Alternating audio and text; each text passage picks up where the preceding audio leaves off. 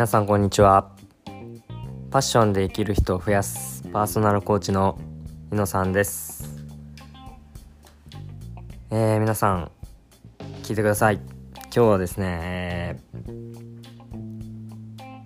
ー、仕事だったんですけど、今日もですね社内コーチということで、えー、上海に駐在している派遣員の人に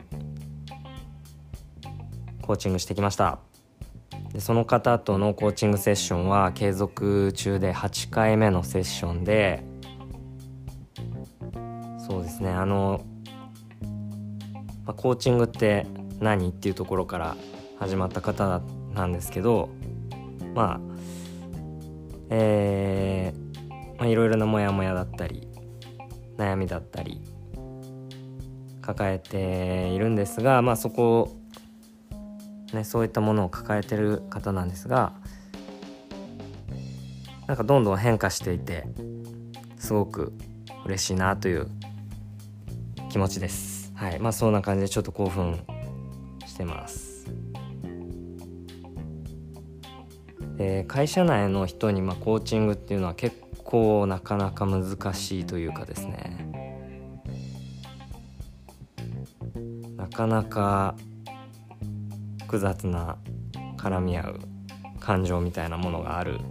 ですけれども、まあ、コーチとクライアントっていうことでちょっと仕事をあの会社内で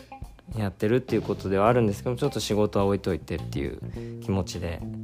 この時間をあの一緒に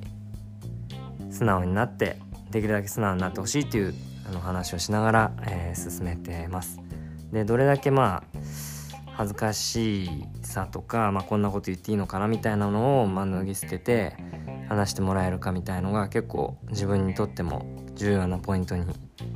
なってるなと思ってます。で、まあ、クライアントの方から、まあ、私より年上の方なんですけど、まあ、こんなことはあの他の派遣には普通に言えないよっていうこともあの言葉にしてもらったりしてなんかすごくそのそういう関係性というかうん。まあすごく嬉しいなというふうに自分も思ってます。で実際そういうあの本当の心の声とか 思いっていうのを、えー、話していく中でクライアントの方も何かに気づいたり、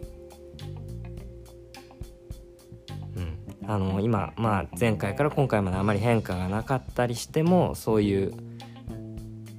そういう面もまあ見つめられてたりいろんな気づきをあの得て、ね、必要なものが起きてるなというふうにすごく感じてます。はい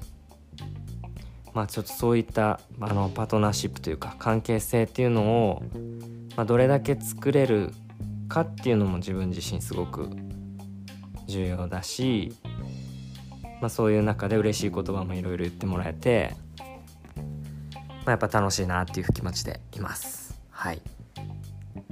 まあ、そんな、えー、やっぱり社内コーチング今してますけど難しさもあるんですけど、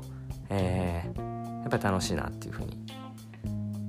すごく魅力を感じています。で、まあ、コーチである私自身も、まあ、そのクライアントの変化とかを感じながらすごく学ぶところもありますし、まあ、コーチ自身コーチである私自身がなんかあのちょっとずつでもリスクを背負いながら行動したりとか自分自身も変化していくことがクライアントにとっても何か刺激になるんだろうなっていうのをすごく感じてます。はい、そうですねで、まあ、この社内コーチとはあのまた、えー、別にですね今あの私の所属している企業ひふみ塾で音声配信ラボっていう、えー、グループがあるんですけど今日はその音声配信ラボのあの集まりがあって、まあ、そこに私は仕事中だったので参加できなかったんですけどそのメンバーの方たちがですね話している動画を見てなんかすごいいいエネルギーが、えー、溢れてるなっていうのをすごく感じて、まあ、自分もテンション上がってですね今あの音声配信でちょっと喋ろうと思ってスタートしました。まあ、こんな感じでやっぱり誰かのこのね熱とかエネルギーっていうのが伝わってきて自分もなんか発信しようとか動こうっていうふうに思えるなっていうふうに思いました。でその音声配信ラボの今日のコミュニティの中でもいろいろ皆さん、あのー、この音声配信というものに出会ってよかったっていう話をされてたんですけど私自身もこの2021年音声配信出会えてよかったなっていうふうに思ってます。まあ発信とかあのー、まあ、自分自身の表現っていうのはすごく得意ではないので、ね、恥ずかしさだったりこれ会社の人に見られたり聞かれたりしたらまずいかなとかいろいろ気にしてましたけどまあそうですね。あとはまあ誰かのために届けなきゃとかいろいろ考えたりも最初してましたけどまあハードルをとにかく下げまくって自分がやりたいようにというか自分がまあ喜ぶ。自分がご機嫌になるっていう感じでですねやりたいようにやってるっていうのが今の状況です。はい。